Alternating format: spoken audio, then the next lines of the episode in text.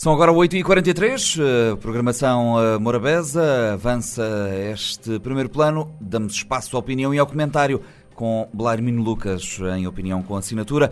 Ele junta-se em direto ao telefone. Bom dia, Blarmino. Bom dia, Nuno. Há precisamente uma semana não conseguimos falar contigo, a operadora móvel não nos deixou.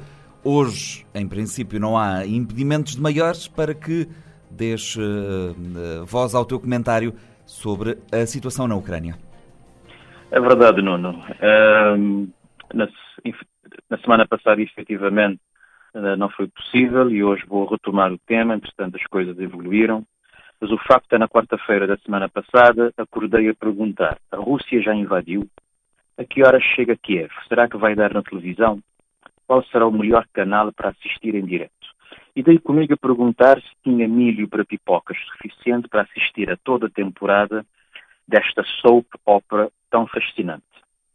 Efetivamente, segundo os mestres de cerimónia desta coreografia de geopolítica, seria nesse dia, na quarta-feira passada, que as forças russas efetivamente cruzariam as fronteiras, que hoje em dia não se sabe muito bem onde é que ficam, da Ucrânia e avançariam pelo país adentro cumprindo a estratégia de Putin de reconstrução da grande Rússia imperial ou procurando corrigir, talvez, aquilo que ele considerou ser a maior catástrofe geopolítica do século XX, que foi a desintegração da União Soviética.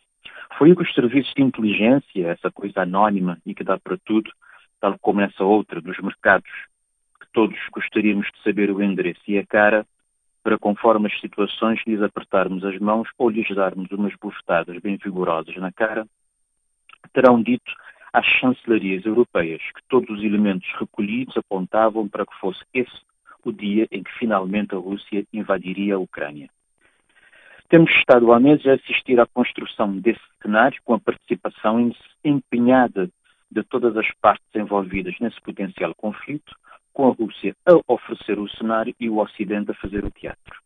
E assim já havia recomendações para que os respectivos nacionais saíssem da Ucrânia ou que para lá não se dirigissem, a não ser em caso de estrita necessidade, com as chancelarias a afirmar não garantirem o seu repatriamento em caso de guerra, enquanto vão fechando as portas em Kiev ou afastarem-se para zonas mais próximas das fronteiras com os vizinhos amigos. As companhias aéreas começaram a cancelar voos com destino a partida desse país, as seguradoras começaram a suspender as apólices de seguros das aeronaves que voassem ou sobrevoassem o espaço aéreo ucraniano, as locadoras de aeronaves começaram a proibir as companhias aéreas que utilizassem os seus aviões de as usar nessa área, fazendo com que a Ucrânia fosse obrigada a um enorme esforço para conseguir manter a sua própria companhia aérea voar e a despender avultadas somas de dinheiro para constituir fundos próprios de seguros aéreos.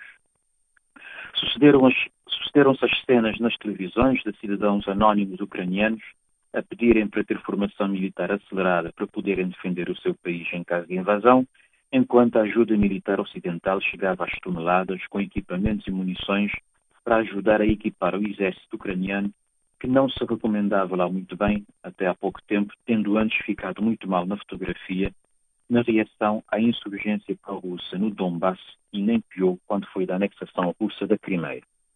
Entretanto, lá ficamos a saber que a mesa de Vladimir Putin, onde recebe os líderes uh, estrangeiros que têm ido a Moscou em peregrinação, numa coreografia aparentemente caótica, onde os bailarinos não sabem muito bem o que estão a fazer ou onde colocar os pés, tem 6 metros de comprimento e tem um valor de mercado de aproximadamente 100, 100 mil euros.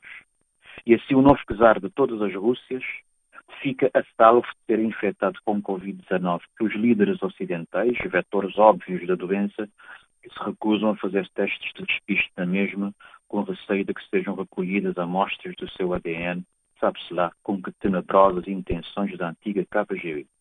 E assim nesse dia acordei à espera de ver tanques russos em fila na estrada que leva a Kiev, depois dos soldados terem cuidadosamente removido a cancela na fronteira russo-ucraniana ou bielorrusso-ucraniana, enquanto faziam selfies para a posteridade com divulgação imediata no Instagram. A Wehrmacht não tinha esses recursos mediáticos em 1939, mas ainda assim deixaram-nos imagens icónicas da fronteira germano-polaca. Entretanto, podemos perguntar-nos, mas que raio é que isso nos interessa? A Ucrânia lá tão longe, nem sabem se existimos?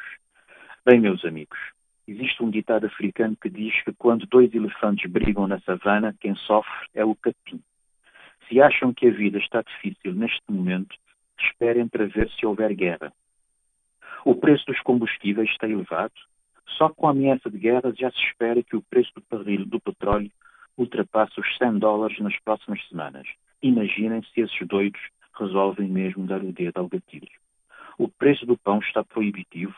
Esperem para ver o que acontecerá com as sanções ocidentais à Rússia, que atingirão o setor cerealífero do país, que é um dos maiores exportadores mundiais. Tem havido ruptura de fornecimento de produtos de primeira necessidade. Imaginem o que acontecerá com a eventual interrupção, mais uma, dos canais de distribuição comercial mundial. Entretanto, as coisas evoluíram e Putin arranjou forma de invadir a Ucrânia sem a invadir. Fácil.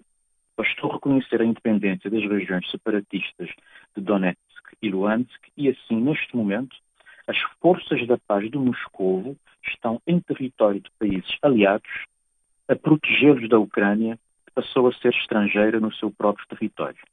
Para isso, nada como uma lição de fake news de história de 50 minutos para consumo interno, tentando justificar o injustificável. Já era tempo de terem todos aprendido com os erros do passado na Europa. Haja bom senso. Belarmino Lucas, muito obrigado. Até para a semana. Até para a semana, Nuno. Este programa está disponível em formato podcast no Spotify e em radiomorabeza.cv.